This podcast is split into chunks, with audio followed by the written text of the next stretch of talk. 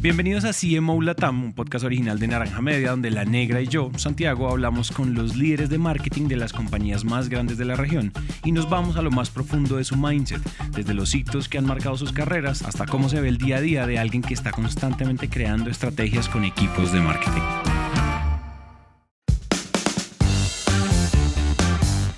La conversación de hoy es con Mayolo Ortiz, Marketing Manager Latam de Vanguard, una compañía líder en fondos de inversión. Y si hay algo con lo que queremos antojarlos para que escuchen toda la conversación, es que de personal brand se dicen muchas cosas, que hay que hacer no sé cuántas publicaciones al día, que hay que hablar un poquito de todo, etcétera, etcétera. Hay muchas cosas que se dicen. Pero Mayolo puso el personal brand en algo que sí, digámoslo así, termina siendo la fórmula de las 3 C, conocimiento, congruencia y constancia. Todos los detalles sobre cómo se pone en práctica cada una y además cómo se pueden explotar en contextos cada vez más marcados por la inteligencia artificial están en la conversación completa que tuvimos con él. Yo soy Santi y aquí este nuevo episodio de CMO Latam.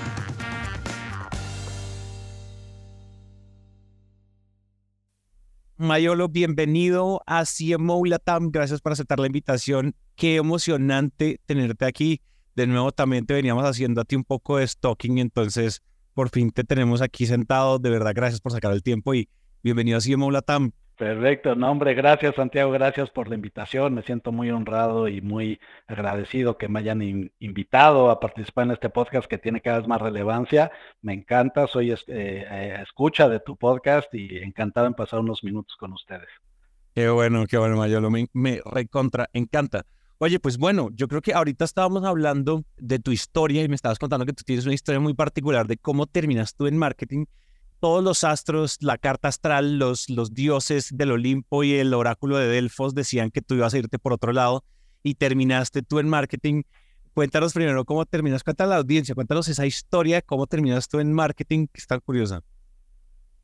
Claro, claro. Fíjate que sí, es bastante curiosa porque yo vengo de una, de una familia muy artística. Entonces, al momento que llega de decidir, ¿no? De qué es lo que quiero no estudiar, eh, pues se presenta, yo siempre he pensado que es muy temprana la edad a la cual uno le dan a escoger qué vas a hacer por el resto de tu vida, ¿no?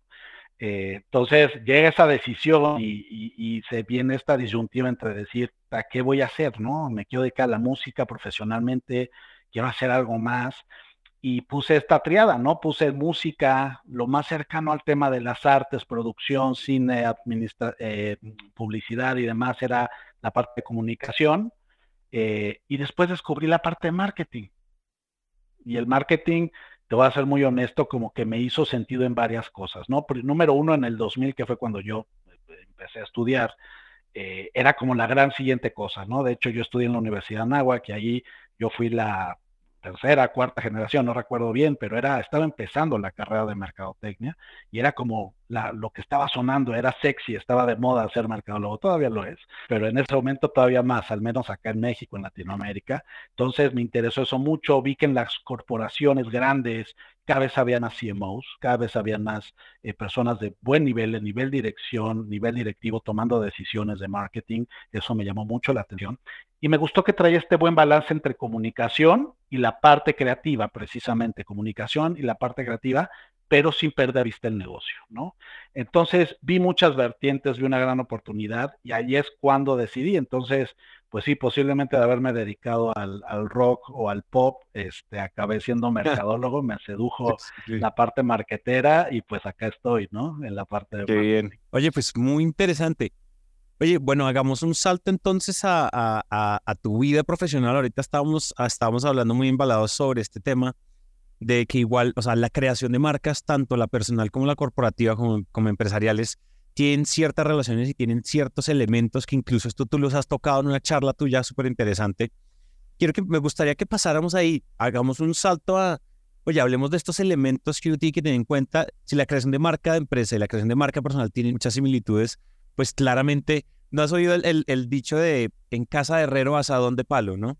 A veces estos expertos en branding nunca hacen branding para ellos mismos. Entonces, yo creo que este es un buen llamado para empezar a cambiar eso Fíjate, fíjate, Santiago, que es bien interesante esto que comentas y, coincido contigo al 100%. De hecho, te pegaste justo uno de los puntos ahorita que mencionabas, esa congruencia, ¿no? Esa congruencia de, que tiene que tener uno en su vida profesional y en su vida personal. Y construir la marca personal es tan importante como construir cualquier marca en tu trabajo. ¿no? La, marca personal y tu personal branding que puedes hacer día a día es lo que te va a llevar ultimadamente a ser quien eres a posicionarte tú como un líder, como una esta persona que ejecuta en el ámbito de marketing, en algún negocio, en alguna marca. Eh, yo tuve la fortuna de ir probando estas como teorías, ¿no? Que al final de cuentas no me voy a colgar esta medalla, estos pasos yo los escuché en alguna, en algún punto con alguna persona eh, y, he tenido la fortuna de trabajar con muchos jefes que terminaron siendo amigos y te puedo decir que algunos mentores. Eh, pero fíjate que fui pasando, muy curioso en mi carrera, empecé yo primero queriendo, como en todo el mundo nos preparan en las universidades, saliendo a querer ser una persona, un brand manager de una empresa grande como un Unilever, como un este, eh, como un Coca, como un PepsiCo, ¿sabes? A tener alguna marca, llevarla al estrellato, tener ese gran budget y hacerlo brillar, ¿no? Eh, y así es como sale uno, pero te empiezas a dar cuenta que el branding va mucho más allá que eso, ¿no? Y que hay muchas otras cosas, servicios y productos no tangibles que también necesitan ese branding a lo largo, a lo largo del, del, paso, ¿no? Entonces, afortunadamente viendo todo esto y también yo en mi persona creciendo en esta escalera corporativa y llegando a tener más experiencia, me di cuenta que era bien, bien importante pues trabajar en congruencia y en armonía con las marcas que uno tiene y con lo que tiene uno mismo. Entonces, estos tres puntos son muy sencillos. Los puntos que te voy a decir, el primero es conócete a ti mismo, know yourself. Eh, es bien importante y es tan fácil como decir, quién sí eres y quién no eres. Y eso es bien importante y tan cierto como para tu persona, como para la marca que estás manejando. No importa de qué tipo sea, no importa si es de consumo, no importa si es un servicio, no importa si es un tangible o un intangible, y en tu persona también. Tú tienes que saber quién sí eres y quién no eres.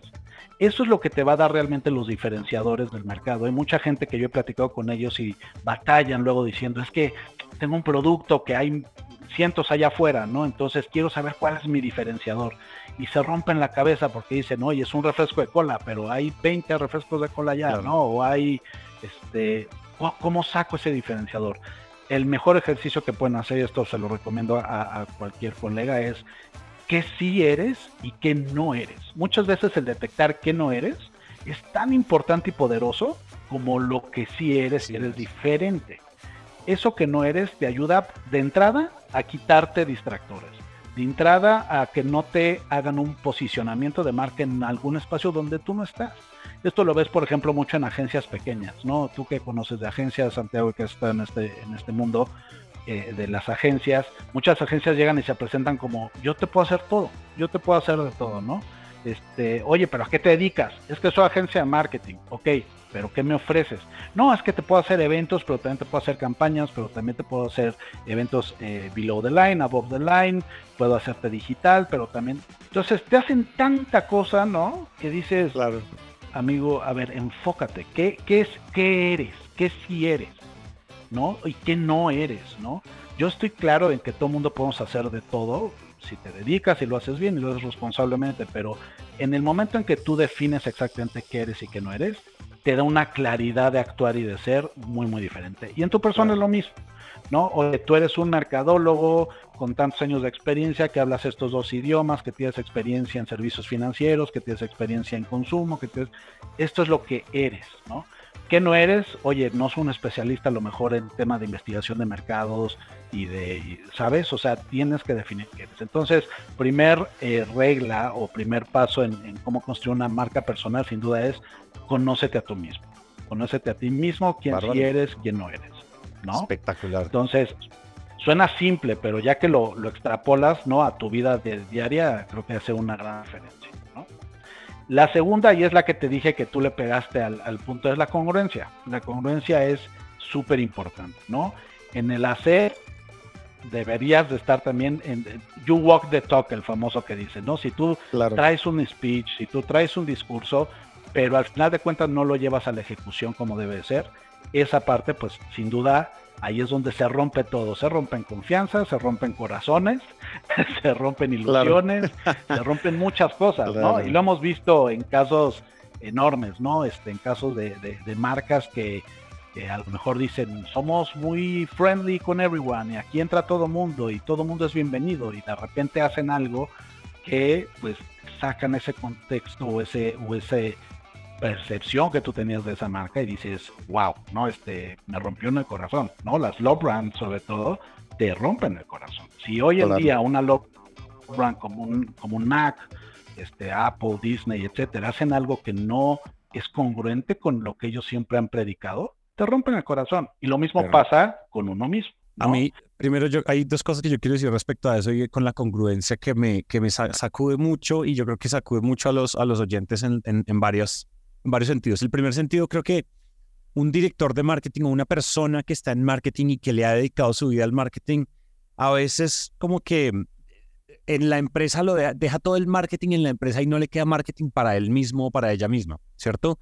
¿Qué quiere decir esto? Que tampoco yo creo que las, los líderes de marketing son los que mejores marcas personales deberían tener porque debería ser second nature, o sea, debería ser, debería ser sencillísimo para ellos entender un montón de principios, posicionar su marca, porque yo creo que además hoy en día a nadie le sobra marca personal slash marca profesional, es decir, eh, el día que tú decidas partir y cerrar tu ciclo en Vanguard, por ejemplo, es tu marca personal y tu congruencia, ¿verdad? Y saber, o sea, tus do's and don'ts, o sea, lo que, lo que sí y lo que no, lo que te va a llevar probablemente a una mejor o una siguiente oportunidad, ¿es cierto? Un nuevo ciclo muy interesante, una nueva empresa, una nueva marca. Coincido contigo al 100%. Y, y, no es fácil, como lo comenta Santiago, no es fácil porque eh, evidentemente, como bien dices, conforme las empresas van creciendo, pues es natural tener controles, del famoso red tape que le dicen en Estados Unidos, ¿no? Que son controles compliance, cosas que se tienen que poner en orden para proteger a los mismos eh, colaboradores, proteger a los clientes, a las empresas. No es fácil, pero sí definitivamente creo que en la medida en la que uno pueda permear eso en sus equipos, en la cultura de la empresa, eh, hace la gran diferencia. Y, en el tercer punto, para ya juntar los tres puntos de Build Personal Brand, eh, es uno que, eh, y de hecho, si te das cuenta, podemos decir que son las tres Cs, ya que mucho nos encantan los mercadólogos poner así las, las, letras. sí, a ti mismo, congruencia y la tercera sería constancia. La constancia también es muy importante. ¿Por qué? Porque si tú te cansas o de repente tomas otra dirección o tomas vacaciones de hacer tu personal brand o hacer tu, tu marca que estás trabajando en la empresa, tomas un descanso en ella o te vas hacia otro lado o cambias la estrategia, pierdes todo lo que has avanzado. Entonces, constancia es hacerlo todos los días de tu vida, todo el tiempo, ¿no? Esto es una carrera de constancia, no de velocidad, ¿no? Y si tú lo ves en las grandes marcas, así lo han venido haciendo. Tú ves marcas como Disney, marcas como Apple, marcas como son empresas que a lo mejor hasta ya de repente podrían sonar así como de, sí, ya sabemos que vendes magia y que vendes Magic Moments a Disney, ¿no?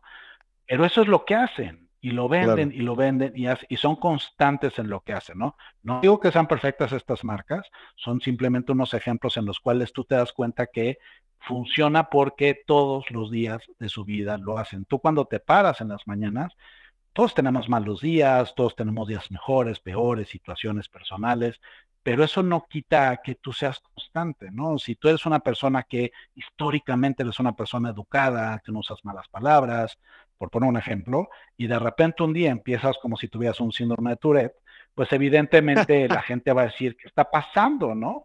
No digo que sea malo ser disruptivo a veces, ni digo que no sea bueno ser creativo y de repente probar cosas nuevas, pero dentro de tu personal brand, ¿no? Fíjate que las, las love brands, las grandes marcas que son caso de estudio en cualquier universidad, la grande y la pequeña, todas cumplen con esas tres cosas que tú acabas de decir y sobre todo lo de la, constancia sobre, en una época donde y sobre todo que en marketing, las áreas de marketing y los equipos de marketing a veces son muy ansiosos de los resultados ya porque desde que el performance marketing es a thing, ¿no? No estamos dispuestos a, a, invertir la cuota de paciencia que, que, que las marcas necesitan para, para llegar a ese tipo de estados y de estatus. Y entonces estamos un poco y entonces quiero ya, ¿no? Entonces quiero ya. Entonces, o sea, con un millón de dólares en Meta Ads, yo ya debería, ya, ya, ya me aman, ya soy top of mind. Y probablemente ese tipo de cosas no pasan y creo que la, la paciencia puede ser una patica que le sale a la, a la constancia, porque no, pero es que yo llevo siendo constante todo el mes. Amigo, o sea, las, o sea, claro. Apple ya siendo constante 30 años, ¿por qué no? O sea, es decir, estamos hablando Disney aún más, no sé, empresas como, no sé, 3M, Sony, que ya están todas, están cumpliendo 100 años, Coca-Cola. Claro. Es decir, o sea, no estamos diciendo como, oigan, les va a tomar 100 años, pero simplemente pues, el mensaje puede ser como, oigan, la paciencia puede ser una gran virtud de, de, la, de la gran virtud de las marcas y las personas detrás de las marcas. Sin duda, sin duda, y, completamente de acuerdo contigo. Y fíjate que me han llegado varias personas cercanas, de repente conocidos, amigos, con esos temas, ¿no? Oye, es que quiero emprender y quiero hacer este negocio que tengo de cupcakes, que no sé qué, o quiero traer esto de consultoría y, y ya compré una base de datos de Instagram de 200 mil seguidores y, es así de, todo eso muy bien, pero como dices tú, o sea, las, las, las, marcas no se construyen en un día. Si así fuera, créeme que los conglomerados y la gente con mucha plata y con grandes budgets serían los, los love brands por allá afuera. Y no es así. Inclusive la gente, tú venlo en las personalidades que hay allá afuera. En las Kim Kardashians, en los Cristianos Ronaldos, en, te puedo dar miles de ejemplos de esos. Esas personas también han sido congruentes con su actuar y hacer. A lo mejor de maneras absurdas, locas, que no convive uno con valores, lo que tú me digas, ¿no? Pero al final son personas que han seguido esa constancia y han sido congruentes con ellos mismos, dentro de su locura, dentro de su ser extravagantes, dentro de su área de expertise, pero son personas que el día que Cristiano Ronaldo se levanta todos los días a ser Cristiano Ronaldo. O sea, ese, ese tipo no se para un día y dice, hoy voy a tomar Coca-Cola y me voy a poner un, ¿no? Este, una fiesta y voy a salir a comer Krispy Kremes. O sea, no, ese se levanta a diario a tomar agua, al gimnasio, a hacer deporte y a seguir siendo como es. Habrá gente que lo odia, habrá gente que lo ame, pero es su marca. Y esa constancia que tiene la ha venido construyendo desde que estaba en las fuerzas básicas, desde que entró el Manchester United hasta ahora. ¿no? Claro. Y es una es un ejemplo, ¿no? De cómo se hacen las cosas. Oye, tienes toda la razón, tienes toda la razón. Yo creo que un, un la reflexión final de esto es esto tanto para las marcas personales como para las marcas de eh, grandes empresas o pequeñas empresas. Incluso creo que pensar en esto si alguien nos está escuchando y está arrancando su marca, está en una startup que por ejemplo recién acaban de levantar capital o están en el comienzo de la vida de una marca, pensar en estos principios desde ya puede ser muy poderoso en el corto, en el mediano y en el hiper largo plazo. Entonces creo que anótenlo, anótenlo ahí, como dijiste, como dijo Mayolo, tuviste food for thought, entonces ténganlo ahí. Quiero entonces dar un salto, Mayolo, hagamos un salto a... Tú me decías como la otra cosa que a mí, o sea, que en mi vida ha sido supremamente relevante es que tú has terminado siempre inmiscuido o en la mitad de equipos de alto rendimiento, o sea, y esto, y te has dado cuenta que esos equipos tienen unos patrones que se repiten.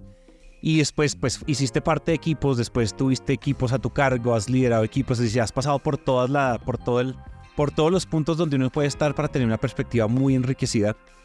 Cuéntanos un poco, de nuevo, si no estoy mal, creo que tenemos tres elementos de cómo crear, conformar o identificar equipos de alto rendimiento. Y quiero que hablemos de eso porque sobre equipos no hemos hablado tanto en CMO como nosotros quisiéramos.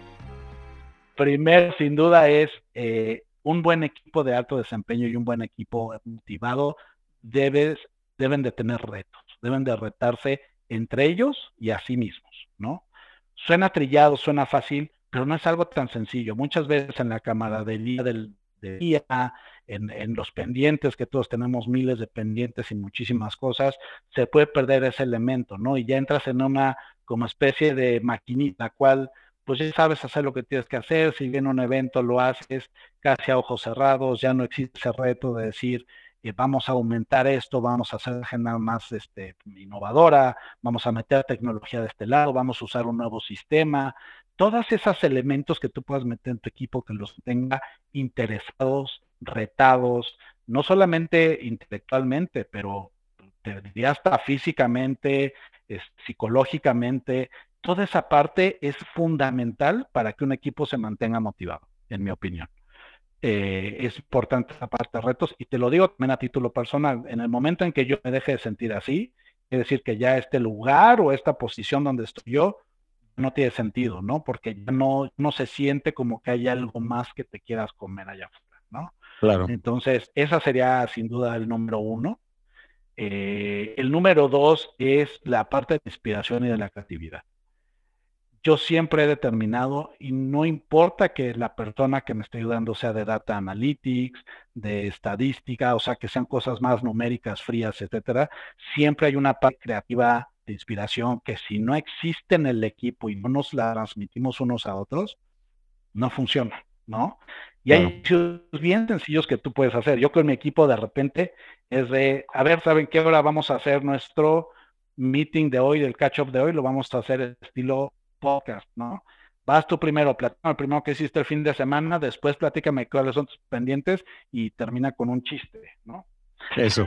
Son cosas que nada más para liberar a la gente, para liberarlos que se sientan este, flojos, diferentes, eh, siempre los inspiro a activos. Y algo bien importante es que la gente, y, quiero hacer un comentario bien particular de esto, porque muchas veces conozco muchos compositores que dicen, oye, es que yo me encanta la marca, me encanta la posición, pero no me dan nada de budget, o me recortaron mi budget de marketing tanto por ciento, y, y que no me oiga mi jefe, porque, porque yo, si me preguntan, yo no lo dije.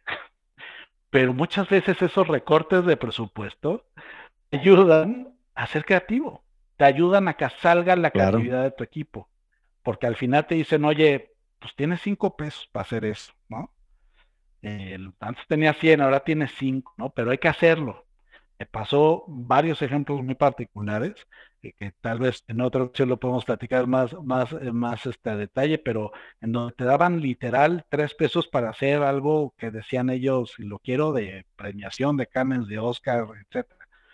Y ahí es donde yo he notado que sale más la ingenuidad y la creatividad de las personas, ¿no? Porque, ¿por qué no? ¿No? Sale la pregunta del ¿por qué no? ¿No? Y entonces, cuando tienes ese tipo de situaciones, de verdad, yo sé que suena mal, yo sé que todo el mundo va a decir, no, ¿cómo va a decir que no? No pidan que les corten los budgets, no estoy diciendo esto. Ojalá marketing tenga cada vez más budget y, y todos, ¿no? Lo tengamos más porque están herramientas, pero siempre piensen si no tuve este budget, si tuviera menos recursos, ¿cómo solucionaría esto? Ahí es donde sale la creatividad, ahí es donde sale la gente que dice, ¿y por qué no le pedimos a la gente que haga esto? ¿Por qué no utilizamos este medio que tenemos abandonado y que la gente ya no pela? ¿Y por qué no hacemos una fiesta temática? ¿Y por qué no hacemos un evento en el cual no sentemos a la gente, todos estén en el piso en mats de yoga? Eh, ¿Qué sé yo? ¿No? O sea, ahora sí que es infinita la creatividad que pueden salir de este tipo de cosas. Eso en los equipos es fundamental, porque esa creatividad une a los equipos, nos hace más eficientes y traen de mejor manera y sin duda te motivan, te motivan porque dices, estoy trabajando en algo loco, fuera de lo común, diferente. No importa que estés en una cosa fría como de, temas financieros o en una cosa fría este, analítica o que estés en una marca en un Tide, en un Downy, en un Unilever, no importa dónde sea, ahí es donde sale la creatividad. Entonces, esa segunda parte te diría que el número uno otra vez es reto, reto dentro del equipo, que te sientas retado, que retes tú a tus compañeros.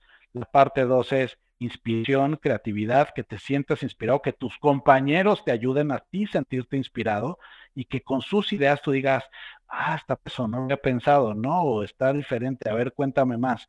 Esa parte sin duda también crea esa gran comunión. Y la última, puede ser que es en la que pasa menos tiempo, es divertirse. Oye, ¿sabes que Ahora que le estabas diciendo mientras hablabas, me acabo de dar cuenta que si yo me devuelvo a mirar nosotros, el equipo, en este momento en Naranja somos cerca de casi 40 personas en el equipo de Naranja Media. Somos algo así, creo que somos 30 y algo. No estoy seguro del número, estamos como entre 30 y 40. Y las personas que continuamente, año tras año, se han quedado en el equipo, sí, porque hay gente que uno de pronto tiene que despedir, hay gente que renuncia lo normal de, la, de lo laboral, pero la gente que se ha mantenido, o sea, la gente con altos niveles de lealtad a la compañía es la gente que más se divierte en Naranja, ¿sabes? La gente que más placer y diversión haya en hacer lo que hacemos nosotros. Entonces, incluso sabiendo que hay partes que son aburridas, hay partes que son tediosas, hay partes que son triviales, ellos hallan un placer muy extraño en eso que ellos hacen. Es una, es una diversión y se sienten en un parque de diversiones haciendo lo que hacen eh, siendo nosotros además una agencia creativa, pues llegan muchas, llegan muchos retos de diferentes marcas nuevos, a veces hay marcas que nos piden retos rarísimos de no sé, cuando trabajamos con farma, pues imagínate los retos creativos que te pone una farma, cuando trabajamos con sector financiero, cuando trabajamos con fintechs, cuando trabajamos con, con, con de todo, con sector real, retail. Siempre hay retos diferentes, entonces creo que nosotros podemos tener como en términos de gestión humana, ¿cierto? Como de people management, yo creo que tenemos igual muchos retos todavía, pero la diversión no es uno de ellos. La diversión no es uno de ellos. Creo que gran parte de la cultura interna de Naranja Media es, es que la pasamos chingón todos los días.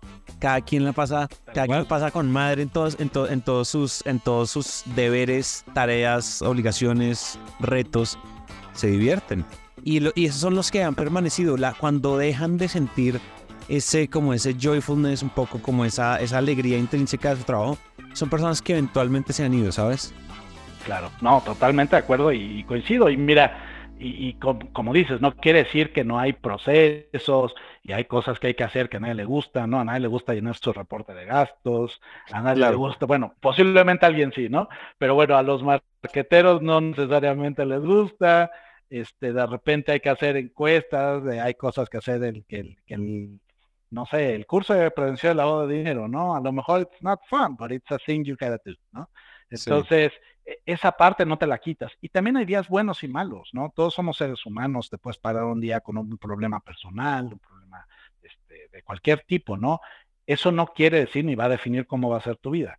Eh, pero yo personalmente te puedo compartir que recientemente tuve una pérdida familiar muy, muy fuerte a principios de año. La gente me decía, tómate el tiempo que necesites, de verdad, este, y me lo decían con un cariño y una gran humanidad todos, mi jefe, la empresa, y, yo quería regresar a trabajar. Yo decía, no, necesito regresar a trabajar, es una terapia ocupacional para mí, claro. necesito reírme, necesito reírme, necesito regresar con mi equipo, conversar, pensar, ideas, proyectos, platicar y pasarla bien, ¿no? Entonces, definitivamente para mí eso es bien, bien importante. Y como dices, los, aquellos equipos que perduran se quedan y, se quedan a largo plazo y se quedan como relaciones inclusive más allá de un de una empresa, de una marca y demás, son aquellas personas que tienen estos tres elementos sin duda. Fantástico.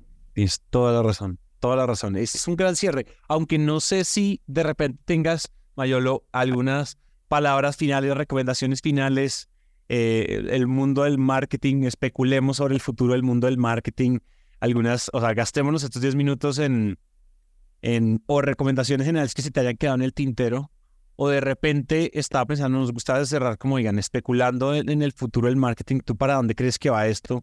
Y en dónde deberíamos empezar a poner nuestras fichas como marketeros para de pronto ganarnos un, pote grande.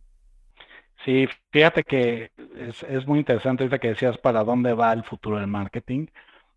Es algo que particularmente ahora, fíjate que creo que está muy, muy eh, muy interesante cómo pinta el futuro con todo el tema de la inteligencia artificial. Creo que ha sido algo que yo particularmente he estado tratando de informarme cada vez más. Eh, yo te puedo platicar que mi esposa es diseñadora gráfica, ¿no? También está dentro del mundo, del mundo claro. te y demás.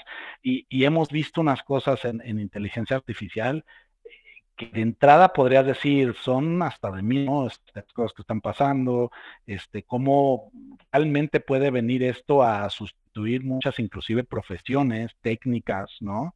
Las cuales pues están como que poniendo un poquito eh, en riesgo algunas cosas sin embargo, sí creo, y, me gustaría saber tú también qué opinas, Santiago, sí creo que también yo lo veo como una gran oportunidad, ¿no? Algo que nosotros estábamos discutiendo el otro día con unos compañeros es, se va a volver cada vez más relevante la gente creativa, la gente que puede hacer esta curación de creatividad, déjame decirlo así, o sea, gente que sabe seleccionar dentro de toda la, el abanico y toda la, la, disponibilidad que va a haber de diferentes cosas, sobre todo en tema de artes gráficas, contenido escrito, programación, todo lo que puede generar la inteligencia artificial, o al menos lo que sabemos, ¿no? Porque deben de haber un montón de cosas que no, están tan a la luz.